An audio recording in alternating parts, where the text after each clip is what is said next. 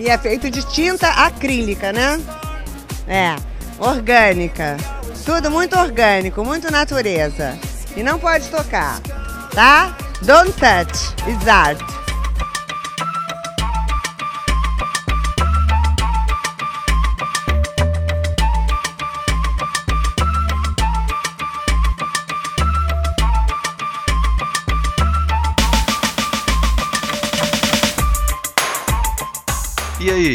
Gente perdida? Tá começando mais um Não Pode Tocar. Eu sou o Rodrigo Hipólito e é muito, mas muito provável que eu seja o apresentador desse podcast. E hoje a gente tem a continuação da conversa que começou no episódio passado com o Jorge Amaral e a Ana Rush. Então, os recadinhos iniciais aqui vão ser bem rápidos. Hoje eu tô aqui sozinho, nesses recados iniciais. Normalmente o tio me acompanha aqui na apresentação do programa, mas hoje ele está super ocupado. Por quê? Porque ele decidiu ser mais ativo lá no Instagram, dar uma movimentada, coisa e tal. Ele já é bem ativo no Twitter, agora ele retomou o Instagram. O nosso perfil do Instagram estava meio parado nos últimos tempos. O Titi estava mais dedicado ao perfil do Twitter, mas ele resolveu criar coragem e mostrar mais o focinho lá na rede social das fotos e de videozinhos. Daí que ele vai ficar muito feliz se vocês forem lá no Instagram interagir com ele e ganhar uns lambejos. Quanto mais seguidores ele tiver e mais interação, mais incentivo para o nosso cachorro continuar a postar fofurices para gente. Além disso, o Titi também divulga outros podcasts. Então, se você quer boas dicas de coisas novas para ouvir, é só seguir o cachorro. Você encontra o tio tanto no Twitter quanto no Instagram como arroba não pode tocar. Lembre-se de que o pode de não pode tocar é sempre com o D mudo. Só de seguir os nossos perfis pessoais, você já nos ajuda muito na divulgação. Todos os nossos perfis e formas de acesso estão linkados na postagem do episódio em notamanuscrita.com. Se você ficar com preguiça de digitar notamanuscrita.com no navegador, na maioria dos aplicativos para ouvir podcast, basta você clicar na imagem de capa do programa que ele te direciona para a postagem original. No final da postagem, aliás, você encontra o link para o nosso PicPay, através do qual você pode colaborar com a gente tanto com o valor mensal de R$ reais quanto com qualquer valor esporádico. picpay.me barra não pode tocar. Acesse e ajude a gente a continuar a produzir material independente. Por falar em apoio, meu último recado é para quem puder apoiar o financiamento coletivo do Daqui, que é um artista que já desdobrou vários episódios de podcasts e produz em várias mídias. O trabalho do Daqui é muito interessante. Ele abriu um financiamento coletivo porque, vocês sabem, a gente precisa sobreviver à quarentena. Acesse apoia.se barra Daquicorp e verifique as possibilidades de apoio. Tudo linkado na postagem desse episódio. Recados dados, bora lá!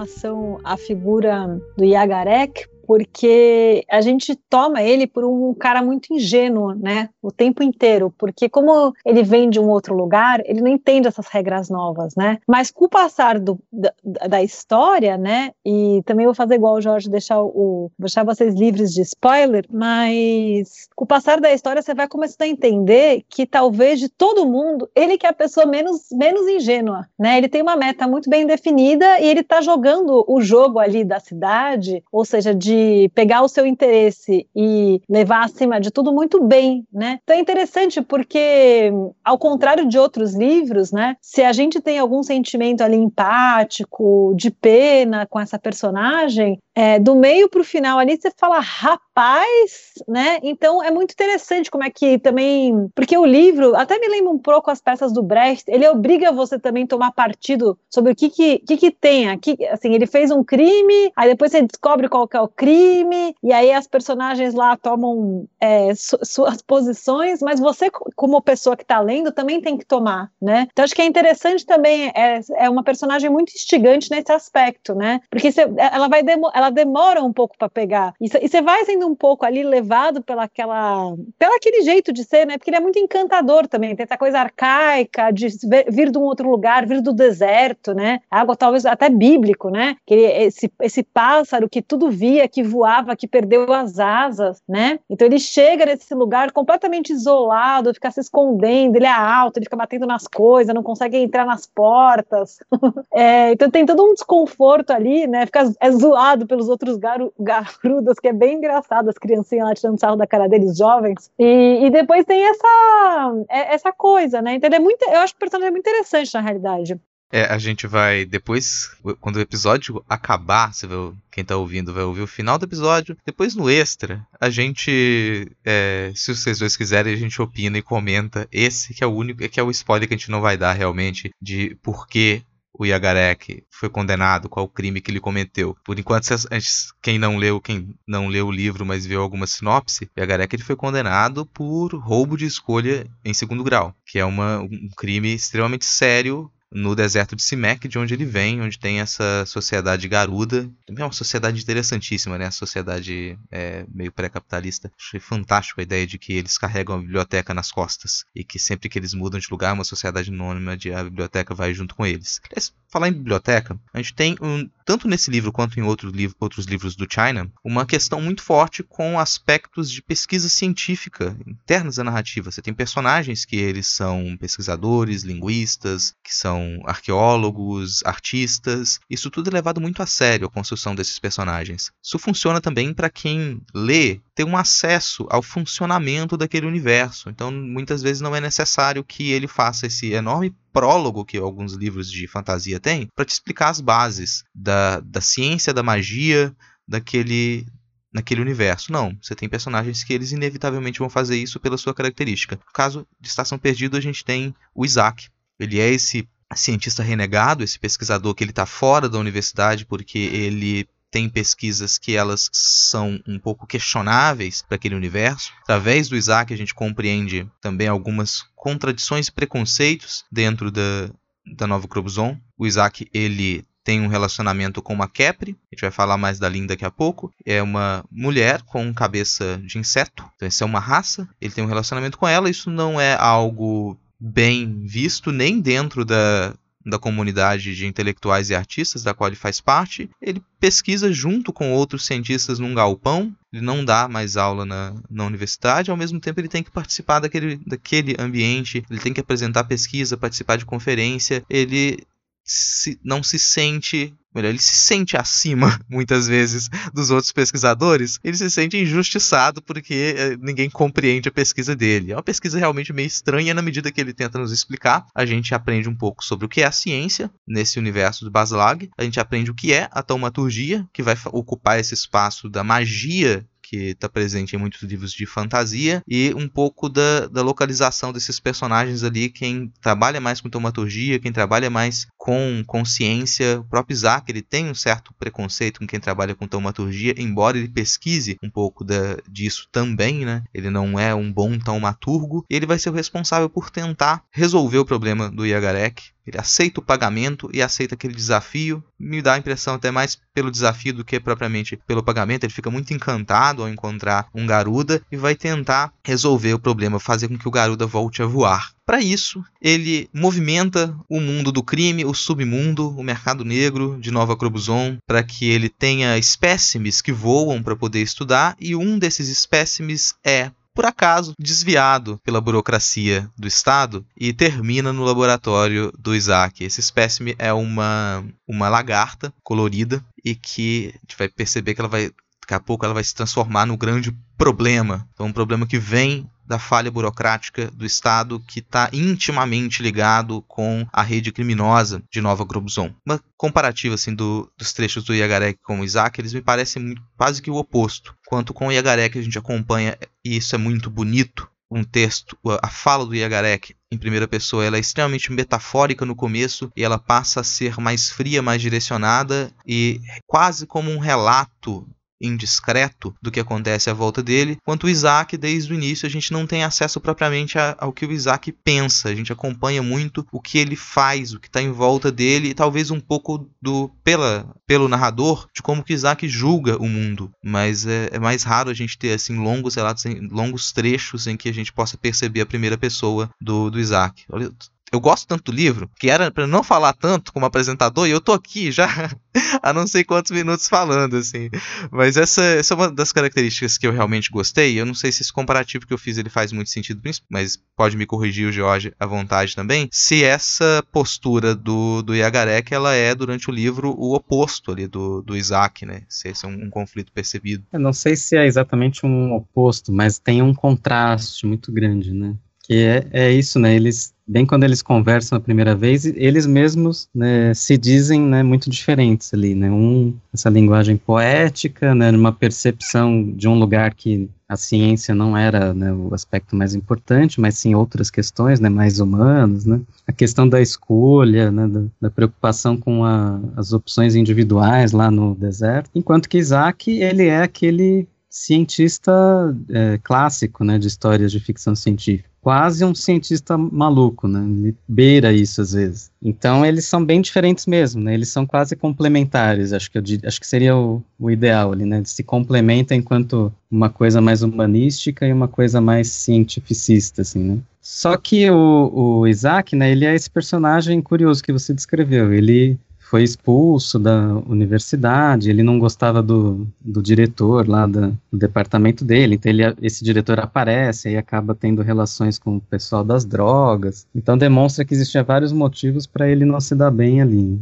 E ao mesmo tempo mostra esses preconceitos que ele mesmo tem, né, com outras pessoas de outros lugares, né, então é, ele mesmo não, não gosta de dizer que namora a Lin, né, só em alguns lugares que pode, onde parece que é, é meio exótico fazer isso, enquanto em outros é melhor, ah, fica aí, eu saio antes, você sai depois, porque eu não quero que meus colegas da universidade, que ele nem deveria dar tanta bola, porque ele já não está mais lá, né, mas ele faz parte do meio ali, né, tem uma coisa de, uma politicagem do, do meio científico da, da cidade. E ele, é, serve muito, é, como você disse também, para mostrar como funciona essa ciência que é muito específica do, do cenário, né? Então ele tem várias teorias e aí, conforme ele explica o que ele está pensando para os outros personagens, o leitor entende né, o que, que é que ele está querendo dizer. E nisso ele explica o que é a taumaturgia, explica né, as ideias da, da confluência da realidade, e são coisas muito interessantes e muito complexas, assim, que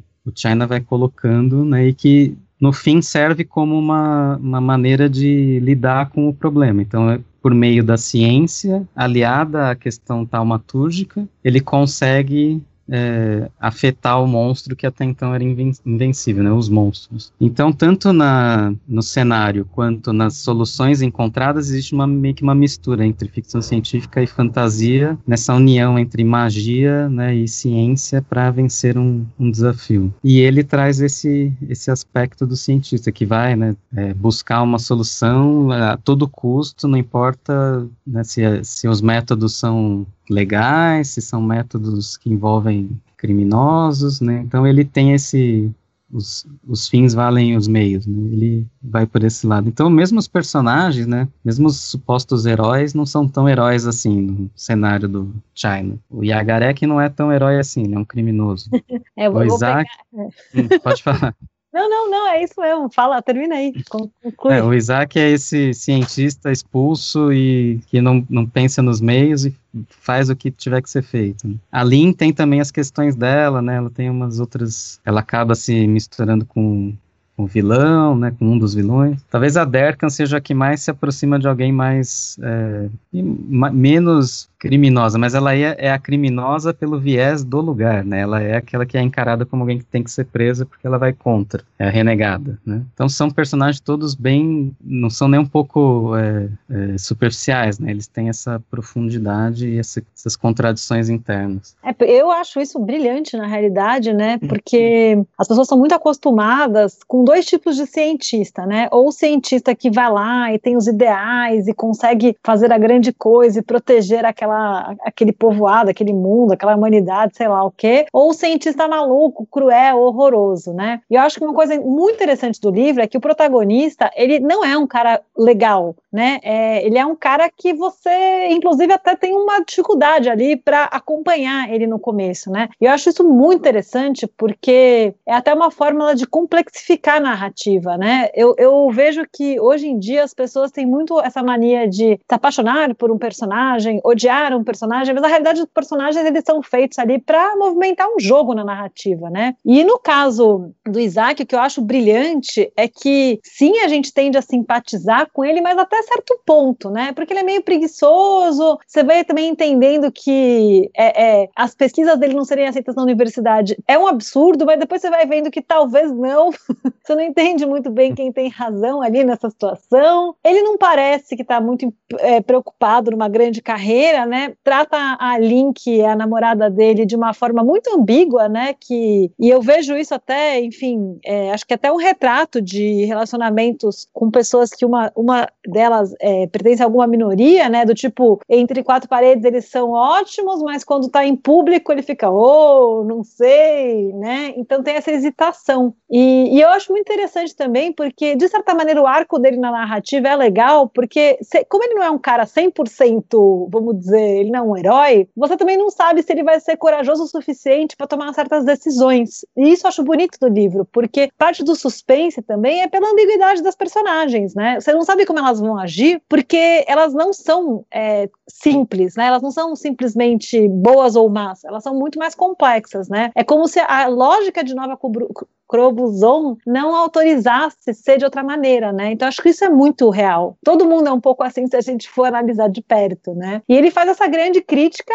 às pessoas que detêm o conhecimento, né? Então, ao mesmo tempo que ele faz a crítica ao a, a el, o elitismo, né, na ciência, o elitismo acadêmico, ele também faz a crítica às pessoas que não acreditam na ciência, né? Então é muito legal como ele consegue, com uma personagem, trazer esses dois temas. Isso das personagens não serem né, elas são complexas e a gente no fim, né, quando na hora do spoiler ali, a gente não faz ideia de que, qual é, vai ser a reação de cada um, né? Cada um tem, vai ter a sua própria reação. Isso é bem interessante também. É, essa até é uma das, das sugestões que sempre fazem para em aulas de escrita criativa, em manuais de escrita. Você vai construir um personagem que o personagem ele tem ação, que ele não seja passivo. Isso corre um risco ao seguir essa dica de modo simplista, a que tudo gire em torno do personagem das ações do personagem. E aqui em Estação Perdida a gente percebe como isso pode ser mais complexo e não necessariamente a ação do personagem ela vai desencadear toda a história. Ele reage ao que acontece. É importante que os personagens reajam, que eles estejam vivos na história, mas as coisas acontecem ao entorno deles independente da vontade deles. Eles vão ter que saber lidar com isso, que é o caso, por exemplo, da da Lin, e vamos falar da Lin agora agora, que é uma, uma das personagens que mais me, me, encantou nessa, nessa história. E pode ser porque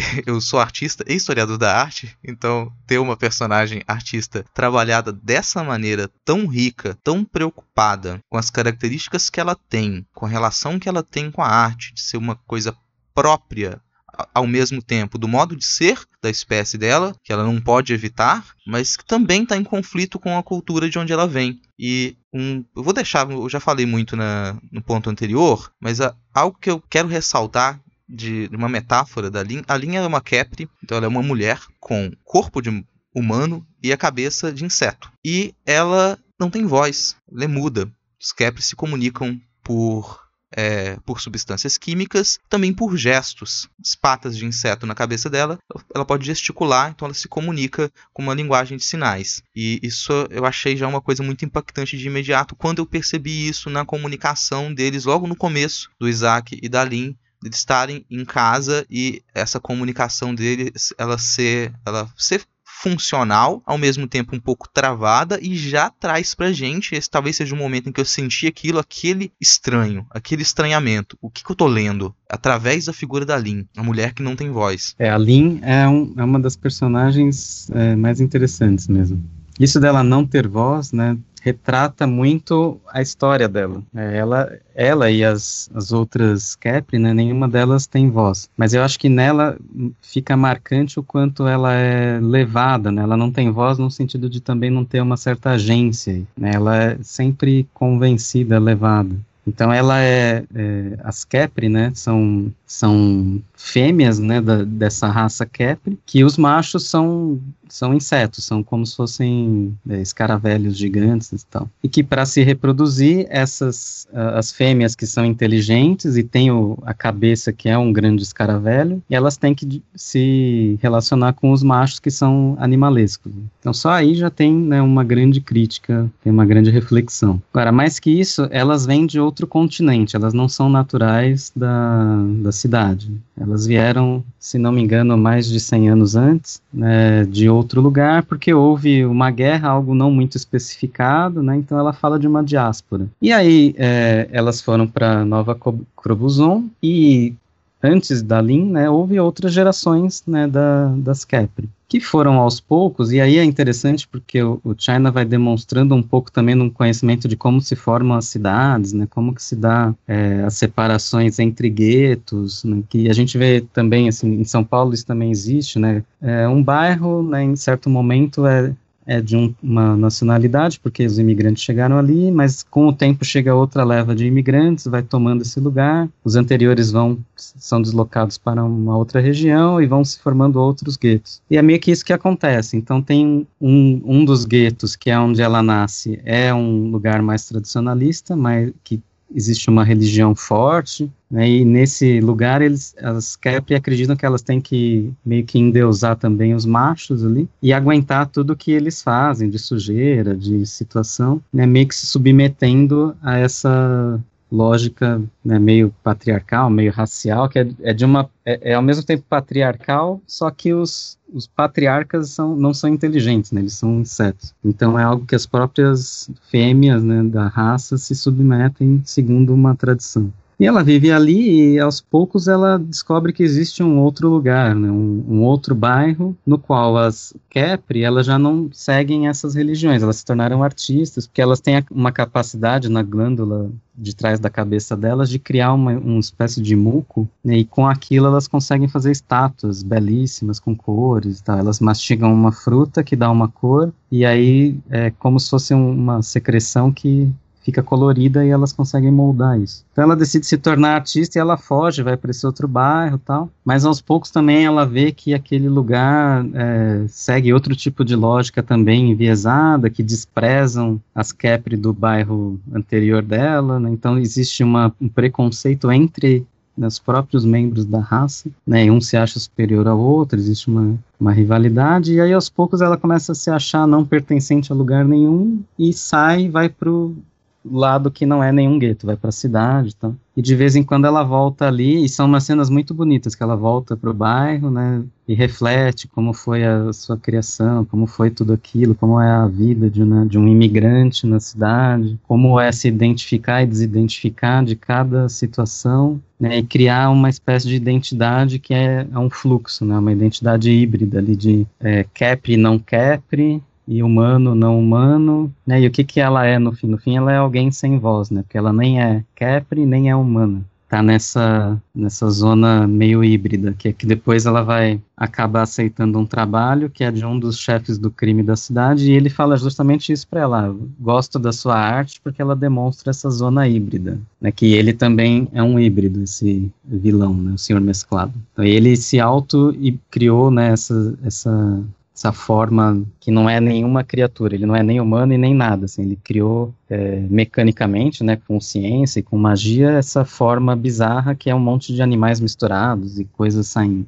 E aí ele pede que ela faça uma estátua dele, né, usando essa capacidade dela de entender o que é o híbrido. E aí nisso ela acaba né, sendo uma personagem que vai pro lado do crime porque aceita dinheiro, porque ela pensa que aquilo é muito importante e tal. E tanto o dinheiro quanto uma certa, um certo reconhecimento ali, né?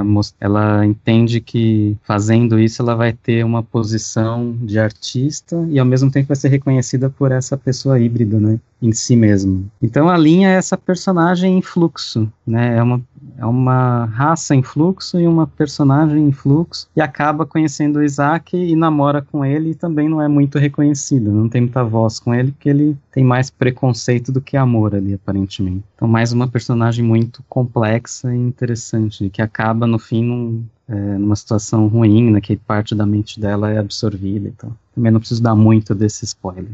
Tem uma coisa legal também, só complementando, você falou muito bem, eu acho, dos pontos que eu queria falar, assim, estou super contemplada, e uma coisa interessante de ressaltar é que a Lin tá quase sempre em perigo. É, no, assim, é, é, é, difícil ter uma cena em que ela não está numa situação em que ela tá tranquila. Então, ou ela tá em perigo real mesmo, né, de estar tá andando na rua, tem muita cena de ela tá se sentindo insegura na rua e ela tem que fazer, tomar vários cuidados e conversar com as pessoas e tal para, enfim, para ela garantir ali sua segurança física, tanto até por isso talvez que ela seja uma vítima, vamos dizer assim, no meio do livro, porque ela é a pessoa mais vulnerável mesmo, né? Muito e tem um ponto interessante que mesmo ela sendo essa pessoa que está sempre atacada, então ou em perigo, ou então alguém está fa fazendo algum gesto que a ataca, ela tem essa coisa da resiliência muito grande, né? Então, eu acho até o, ela ser artista no livro explica muito, porque é como se ela fosse procurando um lugar para ocupar, né? Então, ela está sempre sendo colocada à margem. E ela ser mulher é ótimo, né? Não ter voz, a coisa toda, né? Uma mulher imigrante de uma outra raça que não é reconhecida e que termina aí por ser artista, porque nesse meio parece que algumas coisas são mais toleráveis, a princípio, né? Quem olha de longe. De perto a gente vai vendo que não é bem assim. Então é, é bem interessante mesmo como é que ela sempre está em perigo, sempre está sendo, enfim, é, agredida por alguém, inclusive pelas próprias Capris que acham que ela é um absurdo,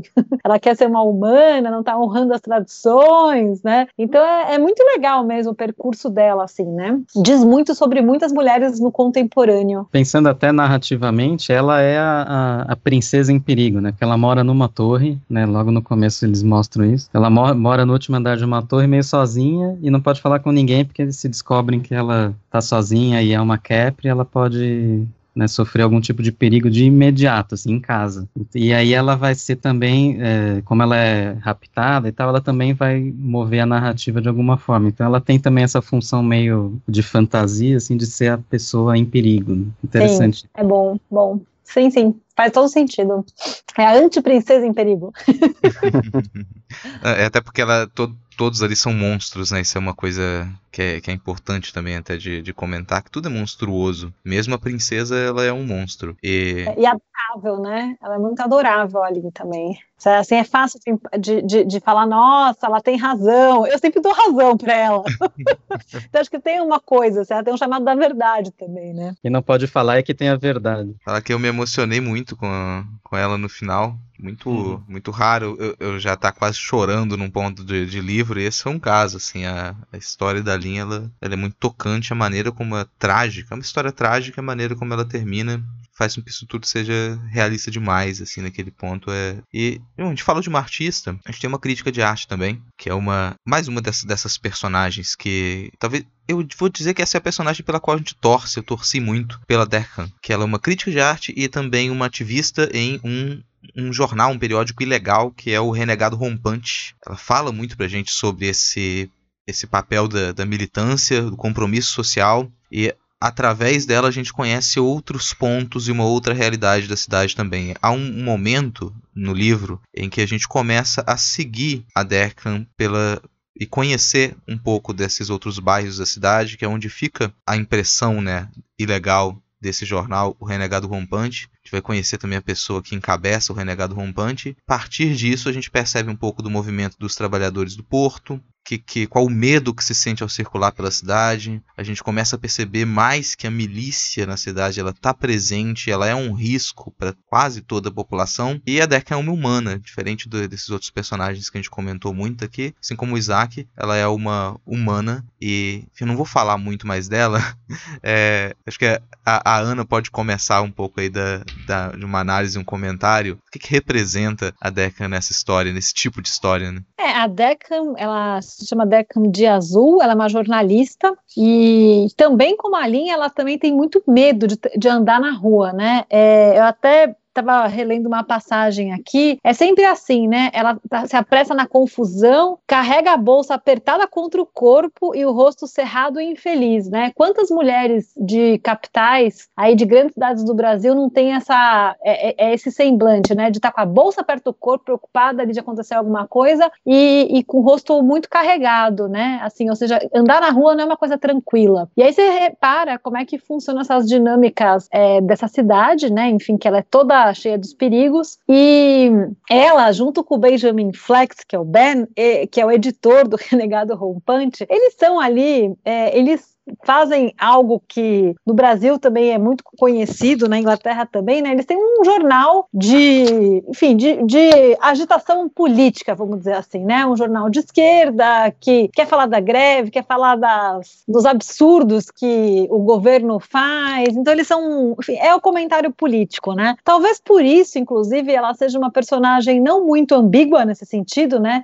Ela tem uma trajetória não muito feliz, mas ela não é ambígua no sentido que ela tem ali seus ideais ela tenta agir de forma mais corajosa possível para defendê-los, né? É bem nítido assim o quanto que ela toma de coragem para fazer as coisas e como é que ela se engaja aí com esse grupo no final e mostra essa a função, acho que dessa desse núcleo aí do renegado rompante, do núcleo aí dos o que, que seria eles aqui no Brasil, né? Um jornal, enfim, de esquerda proibido, né? É, que é uma coisa assim meio feita por baixo dos planos e são bem e são bem sonhadores também nesse, nesses aspectos, né? E mostra bem é, o dia a dia das pessoas mais pobres dessa cidade. Eu acho que é isso que é o núcleo traz, né? Então, quando ela atravessa a cidade e vai mostrando os bairros e, e como é que aquela, a, a, aquele, enfim, o, a atmosfera da cidade vai mudando, né? É muito interessante. E tem um episódio em que o Ben tá sumido, né? Que é o amigo dela, que é o editor do Renegado Rompante, e ela contrata uma taumaturga, porque é uma é como se ela, ela, é uma vidente, vamos dizer assim, mas que ela coloca alguém em contato com outra pessoa, né? Então é tanto mágico quanto, quanto científico, né? E é bem louco porque essa mulher que vai fazer a taumaturgia, que é uma Balzum, que ela parece uma cartomante, parece uma vidente, mas na vida prática ela faz esse contato, né? Ela, para fazer o contato e cobra mais caro porque é uma região tal, não sei o que, não sei o que, ela sangra muito ao fazer, ao fazer, ao permitir que eles dois comentem, comentem é, conversem, né? A Deccan com o Ben. Então é engraçado como é que o corpo dessas pessoas mais pobres estão o tempo inteiro literalmente sendo mutilado no livro, né? Então o livro ele é um livro com tem muita dor, muita crueldade, e isso faz parte quase de uma naturalização de como é que a cidade funciona, né? E qualquer é, coincidência, como é que é? Qualquer não é é mera coincidência? Mas enfim, então ele é um livro que ele mostra isso muito bem, né? E acho que a Deca, um papel dela aí, nesse núcleo, é mostrar como é que essas coisas funcionam, né? Como é que essa dinâmica das pessoas mais pobres e mais, enfim, dessa, é, desse lugar mais violento trabalha. Inclusive mostrando que sim, em algum lugar os trabalhadores estão reunidos tentando pensar uma solução para aquele lugar, né? Também acho que tem essa função, enfim, de uma abertura utópica, da gente pensar que sim, poderia ter um dia em que a gente vai estar livre desses governos, dessa lógica de funcionamento e tal, né? Então ela tem esse papel. Triste é que a milícia pega eles, né? Então as esperanças no livro não, não, não servem para muito ali. Mas Nossa. uma coisa. Oi? Não, é isso mesmo. É, uma coisa bem inteligente que eu achei dessa parte é que o, o jornal fica embaixo de um açougue. Ah, é maravilhoso, esqueci de falar isso. É. Então tem essa coisa do sangue, da mutilação até na, nos animais ali que estão em cima, né? Então ele, ele se esconde por trás da mutilação e do sangue. E mais ainda, dentro lá mesmo de outra sala, de outro lugar escondido, e mesmo assim eles descobrem e pegam eles. Então a, a é interessante que se o, o Yagi né, é esse estrangeiro que chega e mostra pra gente como é a cidade do ponto de vista dele, né? Ela é mais um cidadão distópico, típico das distopias. Ela já é um, um, cidadão dali e que anda pelo lugar e vai mostrando, né, pelo andar e pela pelos contatos e pelas coisas que ela vai fazendo, como que funciona esse lado mais, é, nem, não é nem obscuro, mas um lado mais é, íntimo ali, né, da cidade, né? Os bairros mais pobres, a estação de, de metrô, que é a última, né, já não tem mais nem catraca, né, todos esses lugares que estão além né, de onde está ali o, o, a preocupação da, da classe dominante, né, são, são os esquecidos, né, é ali que ela, ela anda. Então mostra muito do, né, dos, dos ex-criminosos que viraram é, leão de chácara, ou que estão ali como mendigos sem ter o que comer, né, dos refeitos, mostra crianças que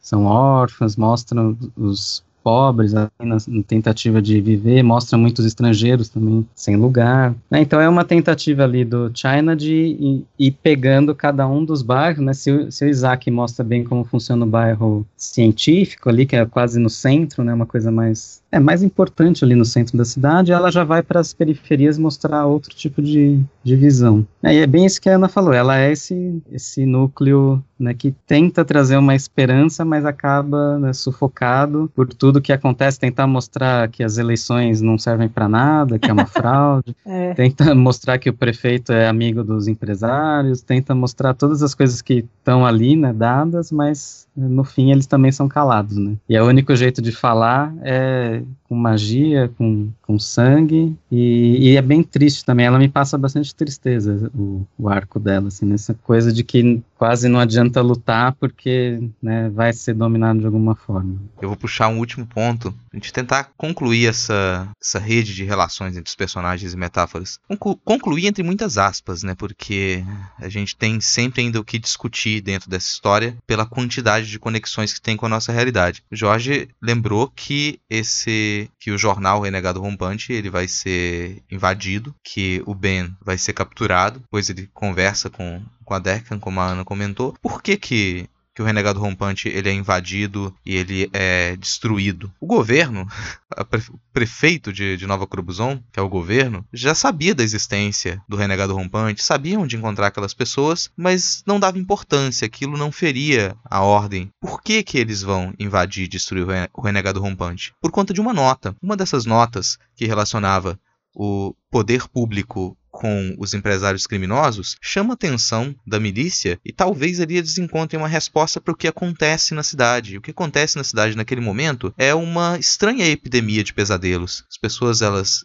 todo mundo passa a ter pesadelo, as pessoas têm medo até de dormir porque elas vão ter pesadelos, e muita gente tem perdido a mente. As pessoas mantêm o corpo, mas elas têm se tornado catatônicas. O que está acontecendo com as pessoas? Talvez quem publicou essa nota no Renegado Rompante soubesse o, a origem disso, soubesse quem libertou o monstro que tem sugado a mente das pessoas. O governo sabe do que se trata, os criminosos sabem do que se trata, mas a população não. E a gente volta na, no Isaac.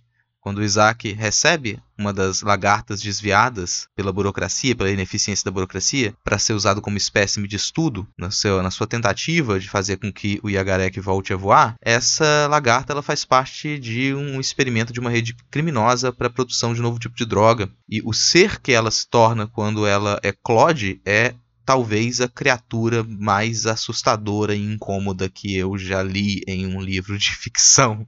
Eu realmente eu fiquei aterrorizado com as mariposas libadoras que a primeira, que é a Claude, que a gente conhece, ela, antes de saber que tem outras, ela ataca um colega de trabalho do Isaac e foge. E ela vai libertar as suas outras colegas que elas estão presas para fabricar, entre muitas aspas, uma droga, uma nova droga colocada no mercado. E a partir desse ponto, tanto a milícia, o governo, quanto os criminosos, eles partem à caça de quem foi o responsável por isso. E antes de comentar, fica um elogio aqui à tradução que foi feita na Boitempo. José Baltazar Pereira Júnior e o Fábio Fernandes fizeram uma tradução absurda de boa, que todos esses nomes, esses termos que a gente está comentando aqui, eles, é, o raciocínio para poder chegar a, a, a, essa tradução de uma maneira que ela seja suficientemente estranha, descarada, crua, sem perder o charme que está por trás dessa, dessa narrativa, me impressionou muito. Mas enfim, a gente tem que essas mariposas libadoras, que são o grande inimigo final que vai ser vencido pela união entre ciência, taumaturgia e tragédia. É, Jorge, você quer comentar sobre elas? Um comentário interessante é que a preocupação do governo, né, porque como essas mariposas estavam sendo usadas para fazer drogas, está aí numa espécie de acordo entre governo e mercado negro ali e criminosos, né, entre o senhor Mesclado, que é o rei do crime da cidade. O que mais preocupa eles é onde está que fugiu, né? Que, que não está com eles, que está faltando.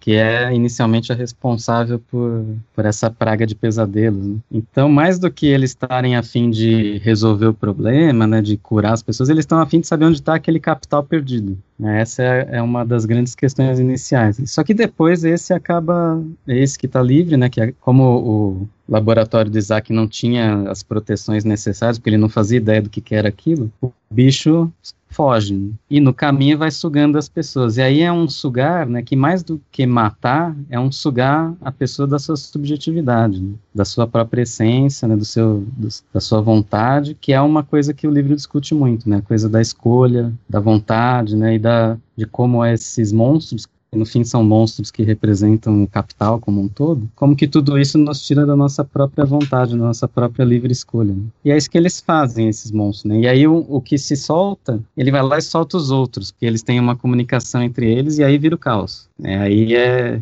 cada um tentando controlar de uma forma, né? De um lado o, os criminosos tentando recapturar os monstros, do outro lado o governo tentando dar algum tipo de solução, mas no fundo mais querendo punir o Isaac e os amigos dele por terem causado tudo isso. E o Isaac e a Deccan e a Lin, e os, a Lin já está presa nessa hora, mas o Yagarek junto ali, que ele aceita suspender um pouquinho o desejo dele de voar para ajudar nesse combate, né, eles são os que estão realmente é, se importando com matar o monstro e resolver a questão. Os outros estão atrás de outros problemas. Então mostra também né, o que, que é que o governo está afim né, e o que, que é que o governo está disposto a fazer para ajudar as pessoas. Ou será que está ajudando só a si mesmo e os seus poucos contatos que geram renda, né? Sejam criminosos, sejam outros políticos, outros empresários. Então essa, esse é um lado interessante de toda essa trama, né? que aí vai envolver outros monstros, né? outras criaturas, cada uma com as suas próprias metáforas, né? tem o demônio, tem os construtos, o tecelão, mas tudo ao redor dessas mariposas que são o monstro principal. Né? É, e, e dentro dessas mariposas, acho que uma coisa interessante de falar é que elas são fascinantes, né? Ela não é, não são monstros que você você tem medo medo quando você ouve falar delas, mas diante delas, você quer mais se jogar nesse monstro, né? Entendeu? É um monstro como se fosse a esfinge, esses monstros que nos causam fascínio, né? A medusa, que você quer, você parece que você quer olhar de volta, né? Então você quer reagir a esse estímulo, né? Então elas chegam, elas são, elas,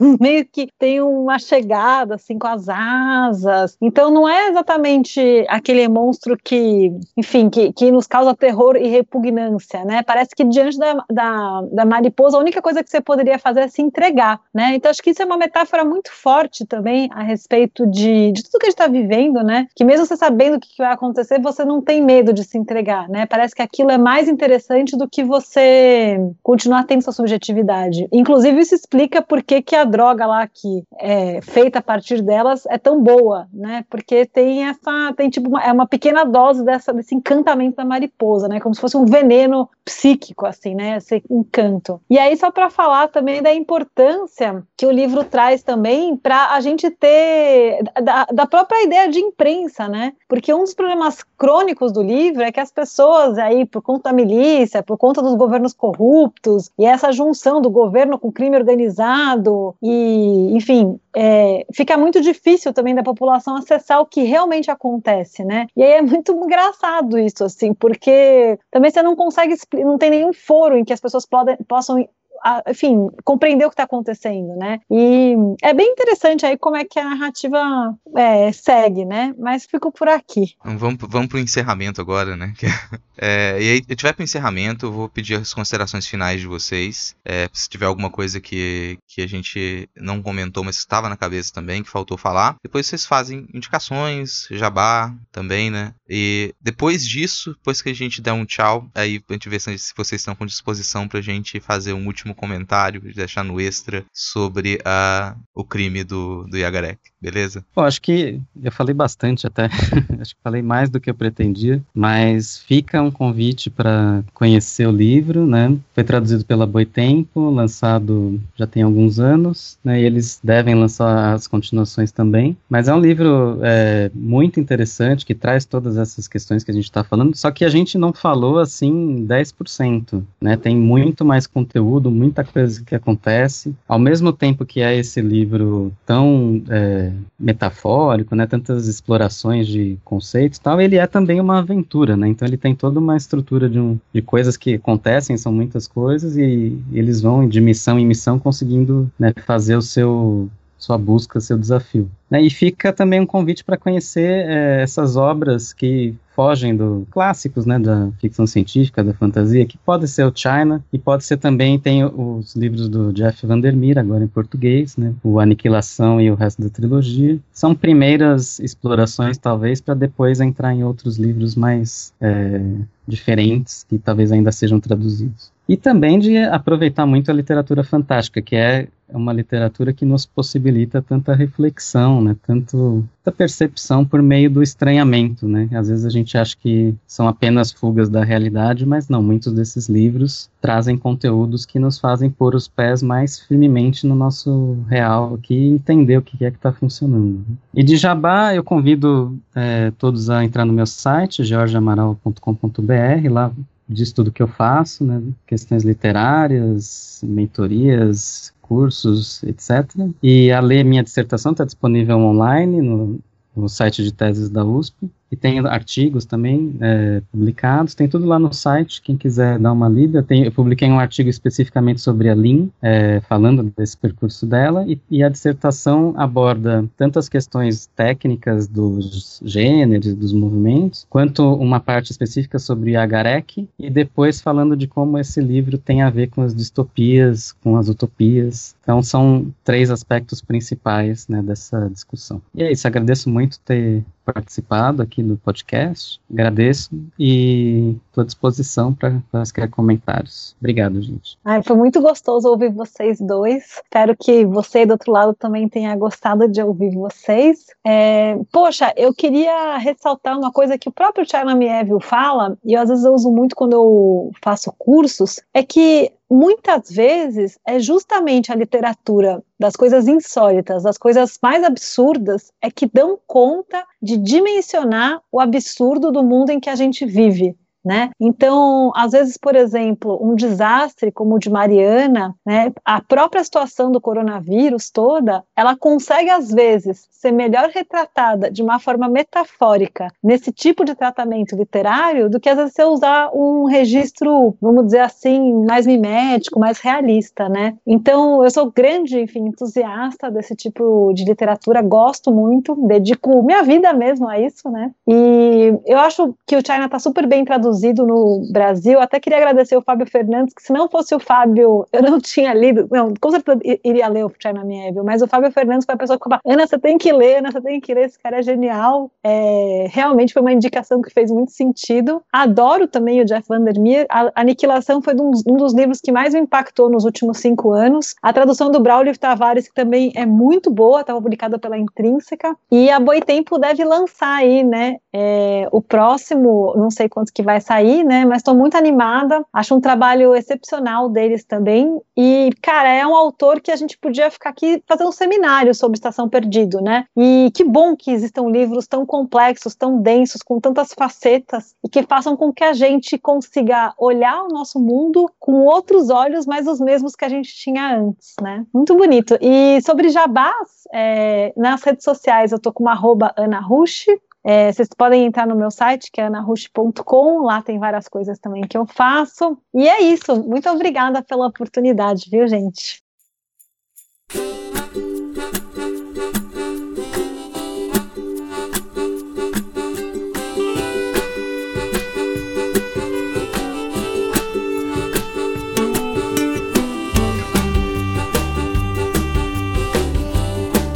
Programa foi maravilhoso. Eu tava com, com vontade de gravá-lo já há um ano segurando essa pauta. Foi ótimo, assim. E, aliás, eu, eu tô lendo agora o, o A Cicatriz, é o volume seguinte, e provavelmente quando eu terminar a leitura dele eu vou querer gravar uma continuação desse episódio, porque, assim, já tô encantado. Ah, imagina se, se a Boitempo já não tiver lançado, né? Porque ele é, tá previsto. Então vamos ver, né? Muito empolgada com isso também. livro sobre piratas, né?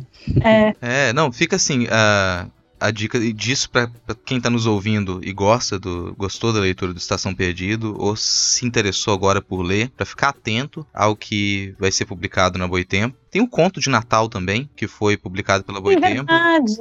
É, eu, eu acho que até dá para conseguir, talvez, que foi uma ação que eles distribuíram, né? Talvez até para ler em PDF. Eu não tenho certeza, mas eu vou ver. Tem um artigo muito bom na margem esquerda 23, que está disponível no site da Boitempo, o PDF, que chama Marxismo e Fantasia. Traz bastante coisa sobre o que, que o China Mieville pensa, né? E essas vantagens, vamos dizer assim, desse tipo de literatura. Eu acho um artigo muito interessante de ler também. Assim, tudo que a gente comentou aqui vai estar tá linkado na descrição deste episódio, assim como os perfis os nossos perfis pessoais vão estar tá linkados também. A descrição completa com os links vai estar tá na postagem original em notamanuscrita.com. Então, se você pode acessar o notamanuscrita.com, agora se você está com preguiça de digitar notamanuscrita.com no navegador, na maioria dos aplicativos de podcast, você clica na imagem de capa do episódio, isso já vai te direcionar para a postagem original. Lá você encontra todos os links. No finalzinho da postagem tem a, o link para o nosso PicPay. Considere então a possibilidade de apoiar financeiramente um podcast independente, tanto na assinatura mensal de R$ reais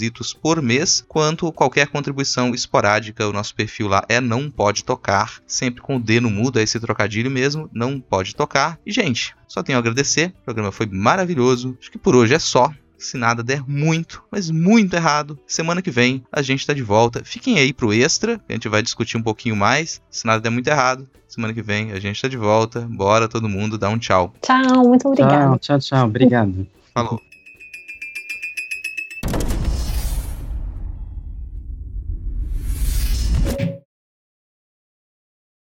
Agora, vamos. É, vocês estão com disposição para gravar tô, uma opinião tô, sobre não, isso? Até, a, até rascunhei aqui o que, o que é louca. Fiquei pensando. eu, eu não tenho muita muita ideia. A Ana começa. É, vou fazer só um, só um resuminho do que, que é isso que, que é o crime do, do Yagarek, a gente fica sabendo o que, que o Yagarek fez para perder as suas asas, para ser expulso do Simek, para ter essa jornada enorme que ele passa por diversas outras terras até chegar em Nova Crobuzon e pedir a ajuda do Isaac, ou pagar, pedir não, né? Pagar pela ajuda do Isaac. A gente só fica sabendo disso no finalzinho mesmo. Uma nova personagem uma garuda fêmea, ela encontra, chega até o Isaac depois que eles já conseguiram vencer as mariposas libadoras e se tornaram renegados. Eles estão em fuga a milícia procura por eles, o crime organizado procura por eles. A Lin teve metade da sua mente sugada pela mariposa, então ela não se comunica mais da mesma maneira, né? E isso é uma coisa muito triste. E enquanto eles estão escondidos, essa personagem garuda chega pro Isaac e conta que esse crime de roubo de escolha em segundo grau é um estupro. E esse diálogo, ele é um diálogo que me impressionou muito, porque o Isaac, ele não parece estar em condições de compreender o que, que significa esse crime para a sociedade garuda. E nem a gente, a gente como leitor, a gente tenta compreender aquilo, mas vai muito além, muito, principalmente acho leitores homens. Eles vão ter dificuldade de compreender o peso desse crime, mas mesmo sem compreender o quão pesado é, você fica chocado e você fala: peraí, eu acompanhei esse personagem até agora, agora eu sei qual é o crime dele. O que, que eu desejo para ele? Você não consegue não desejar alguma coisa para um personagem que, que você acompanhou durante tanto tempo, sabe? Eu fiquei, eu, eu larguei o livro na hora, eu larguei o livro na hora e é, eu, eu fiquei olhando para nada, eu não sabia que pensar e é, a minha companheira estava perto e ela viu a reação, eu fiquei. Eu não ia comentar a história toda com ela para não dar spoiler. Eu falei, chegou um ponto do livro que eu não sei o que pensar, eu tô em choque, sabe? Eu já tava hiperventilando quase o que, que eu vou pensar a respeito disso. Até hoje eu não sei muito bem, né? É, Ana, você que rascunhou coisas. Como que você encarou esse momento da leitura? Bom, é, é, eu vou até retomar um pouco a cena, né? Porque acho que isso também ajuda. A gente está então nesse momento bastante triste, no sentido, inclusive por causa da questão da Lin, né? A gente sabe o que aconteceu com ela. A gente tem aí as personagens num final, mas bastante fragilizadas. Não é aquele, sabe assim, acabou a luta, tá todo mundo bem? Não, acabou a luta, tá todo mundo mal, né? Então, acho que é bem realista essa forma de retratar, assim, como é que termina o confronto com as mariposas libadoras. E é isso que entra um garuda, né? E aí que conta para o Isaac o que, que aconteceu. E é interessante que o Isaac não repara de imediato que é, se trata de uma garuda uma garuda, né? Uma fêmea. Então ele acha que a princípio ele, tem um pouco de, de, de até para entender assim quem que é a pessoa com quem ele está tendo uma interlocução, né? Que é a Karuchai, ou Karuchai, não sei como é que ela pronuncia esse, esse nome garuda. E aí ela conta o que, que aconteceu, então ela tenta traduzir para a nossa linguagem, porque eles têm uma linguagem específica, o que, que aconteceu. E aí na linguagem é, do que ela, de que ela conta, ela também, ela também conta que foi com ela. Então isso também é interessante, né? Porque depois que ela conta o crime, ou seja, que foi um estupro, foi ela a vítima e ela tá lá para garantir que essa sentença continue sendo cumprida. Então, só para ilustrar, esse é o único crime que existe na sociedade garuda, é, porque se trata de um crime que aniquila a vontade da outra pessoa, né? Então, até achei interessante como é que é descrito isso em termos até jurídicos. Então, seria o último, único crime porque é uma sociedade nômade, né? Eles, eles têm uma outra maneira de se, enfim, pré-capitalista, né? Uma outra maneira de se relacionar, mas essa escolha é algo do sagrado, é algo do mais, do mais, o mais importante comunitário, né? Sagrado que eu quero dizer aqui é de muito importante, né? Não que tenha alguma relação religiosa. Mas então, foi isso que o Ia Garek fez e por isso que ele teve as asas cortadas, né? Então essa Karuchá, ela aparece aí para quê? Para garantir que a sentença siga sendo respeitada. E é muito interessante que quando ela vem e fala isso, ela joga no peso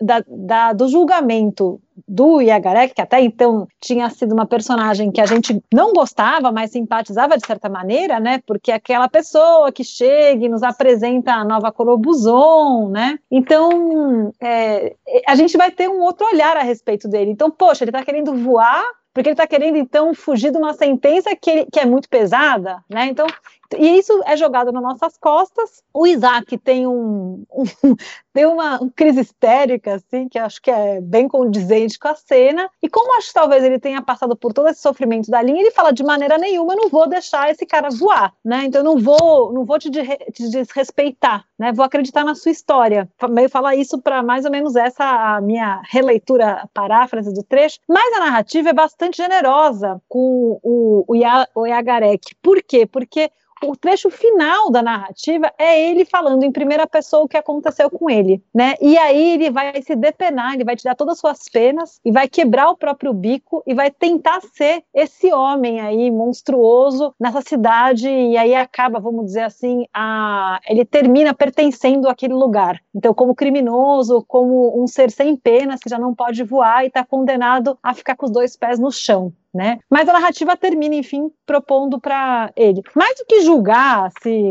foi culpado, não foi culpado, o crime de estupro, né? Que tudo isso é muito complicado e eu acho que a narrativa ela tenta levar essa discussão, que é muito discussão de gênero, e o China Mieville tem uma, tem uma visão feminista a respeito de vários pontos no, no livro, né? Mas eu acho que o, o, essencial aí, talvez como um homem escrevendo isso, né, é que ele mostra que a única forma de interação possível, a única forma de pertencer à cidade que esse garuda vai ter é também se tornando um criminoso. Então é por meio dele ser um criminoso que ele pode estar integrado nessa cidade monstruosa, né? Então é como se o crime fosse também a base da lógica de tudo aquilo que está sendo erguido, né? Então criminosos são os prefeitos, os milicianos, é, são toda, toda uma lógica ali da cidade que sustenta. Então ele sendo criminoso, ele consegue pertencer àquele lugar. Né? E aí é interessante perceber como é que ele trata o crime de estupro, né, como uma aniquilação daquela pessoa, né? Porque acaba com a escolha dela, que também tem a ver com a relação das eh, mariposas libadoras, né? Porque elas também tiram o cérebro da pessoa, né? Ela fica tendo, tendo pesadelo, tal, não sei o quê, aí depois ela se encanta pela mariposa, a mariposa lá, come o cérebro da pessoa, né? Então, você privar a pessoa da escolha seria uma coisa, a, pior coisa possível, né? E acho isso muito forte. E se a gente pensar bem, a riqueza nesse país, ela começa a ser construída na base do quê? Da privação de liberdade e de extermínio de pessoas, tanto as populações indígenas quanto a população negra trazido à força da África, né? Então, assim, é muito interessante a gente ver que também na base da acumulação do capital, a gente tem que lembrar que o genocídio indígena e africano americano está na base também, né? Então, mais do que falar de estupro, mas que acho que a gente até pode falar sobre questões de gênero e tal, é a supressão da humanidade do outro é que traz essa base da lógica que ergue tanto é, o nosso país, né? Mas também ergue a riqueza em Nova Crobuzon. Então tem essa relação das duas coisas, né? E por isso que o Garuda finalmente, ao ser criminoso, sem pena, sem, sem asas e sem bico, ele pode ser esse homem imperfeito, horroroso, que está nessa cidade que também tem essa lógica horrorosa, né? Então é mais ou menos esses materiais que estão sendo movimentados, né? Se você quiser falar aí um pouco, Jorge. É, acho que você falou bem, falou acho que praticamente tudo, assim, só comentando mesmo. Eu, nessa hora, pensei, poxa, eu vou ter que começar a ler o livro de novo né? Porque é. toda, todo o discurso do Yagarek cai abaixo, né? Ele, você vai ter que ler tudo de novo pensando o que, que é que está movimentando né, o desejo dele de voar e, e até que ponto ele acha justo é, voar, mesmo tendo sido culpado do crime, né? Ou seja, ele coloca muito em, em oposição o deserto enquanto um lugar onde as pessoas têm direito à escolha e essa cidade onde ninguém tem direito a nada, né? E o, o Yag ele vai para a cidade como um lugar onde ele pode restaurar a sua vontade de voar, assim, independentemente do que ele fez aos outros. Né? Então ele coloca bem essa contradição. Né? Lá eles falam, ah, é, é, tirar a vontade é você roubar um cobertor e tirar a, a, possibilidade de escolha da pessoa de se cobrir. Né? Roubar a vida, matar alguém é roubar né, a opção dessa pessoa de viver, né? que é a mesma coisa que acontece na, no caso do estupro. Então eles lá supervalorizam né, as escolhas escolhas que cada um tem o direito de fazer, enquanto em Nova Crobuzon é o contrário, são outras pessoas que dizem o que cada um pode fazer. São é a questão da milícia, a questão do, dos refeitos que são obrigados a trabalhar depois, mesmo tendo feito um crime, né? Isso se justifica. E ele acaba se colocando nessa posição também, né? Ele como os refeitos, ele fez um crime, mas aí ele não quer pagar pelo julgamento, e aí ele acaba pagando, acaba virando um deles. Né? Então tem toda essa dualidade, né, de uma coisa para outra, e aí você fica no final meio, será que... E ele se coloca como alguém que foi lá, pagou por alguma coisa, então por isso ele merece ter aquilo que ele pagou né, que o, o, Isaac não poderia ficar julgando por ele porque ele é, foi contratado. É, não, e, e a Garek safado, safado. é, aí você fala, você fica com ódio, você fala, como assim, né? Ele sabia de tudo. Então acho que tem essa coisa, né? Embora a narrativa conceda a ele a voz final, né? Então a narrativa também, assim, ela condena, mas também ela oferece aqui uma forma de defesa, né?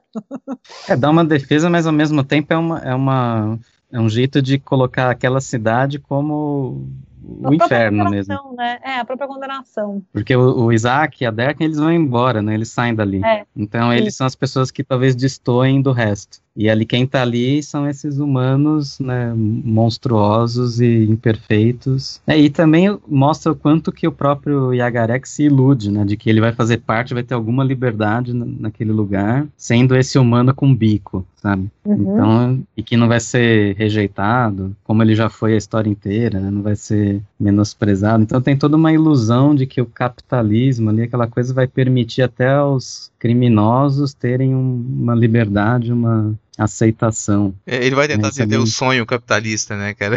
Assim, é, é, exatamente. Total, total. Isso pra mim coloca até que o, o livro ele termina mal em todos, termina mal pro leitor também, cara. Ele termina mal para quem lê.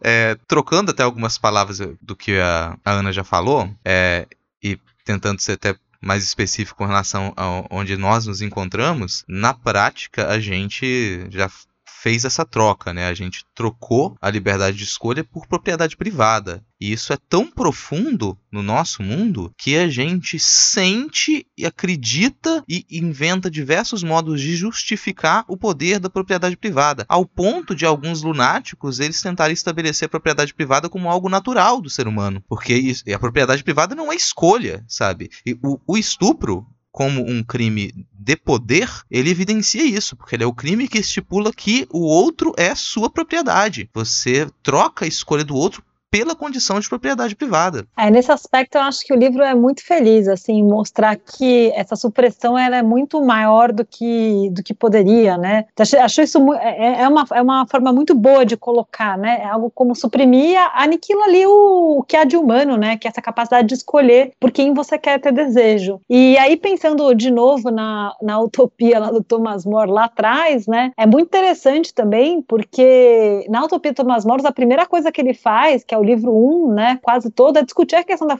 da questão fundiária, né? Porque ele mostra o quanto não natural é é você ter a propriedade privada, né? E ele está discutindo no contexto dele mesmo, né? Porque era bem, os cercamentos estavam, tinha sido ápice, né? Mas ele estava num momento de crise ali, né? Em 1500, 1510, que o livro é um pouquinho depois. Então é muito interessante porque uma coisa que a gente acha que é, vamos dizer assim, dada hoje em dia, né? Que é, enfim, o cartório, o aluguel, o boleto, né? São construções completamente historicizadas e muito artificiais, né? Que o Moros vai falar, né? Dos, dos, dos carneiros que os carneiros que comem homens, né? Porque vai cercando e vai tirando as pessoas daqueles lugares e vai empurrando para as cidades, né? Então é interessante porque também nesse crime, nessa nesse começo de pertencimento desse novo lugar, tem a base do, do errado, né? Então eu acho isso muito interessante também ver. É um romance de formação que termina com o cara virando, ele tá pré-miliciano, né?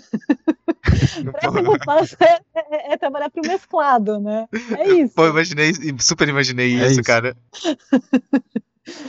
É, ou então virar um político famoso, né? Tipo, é muito interessante também como é que a narrativa deixa a gente, né?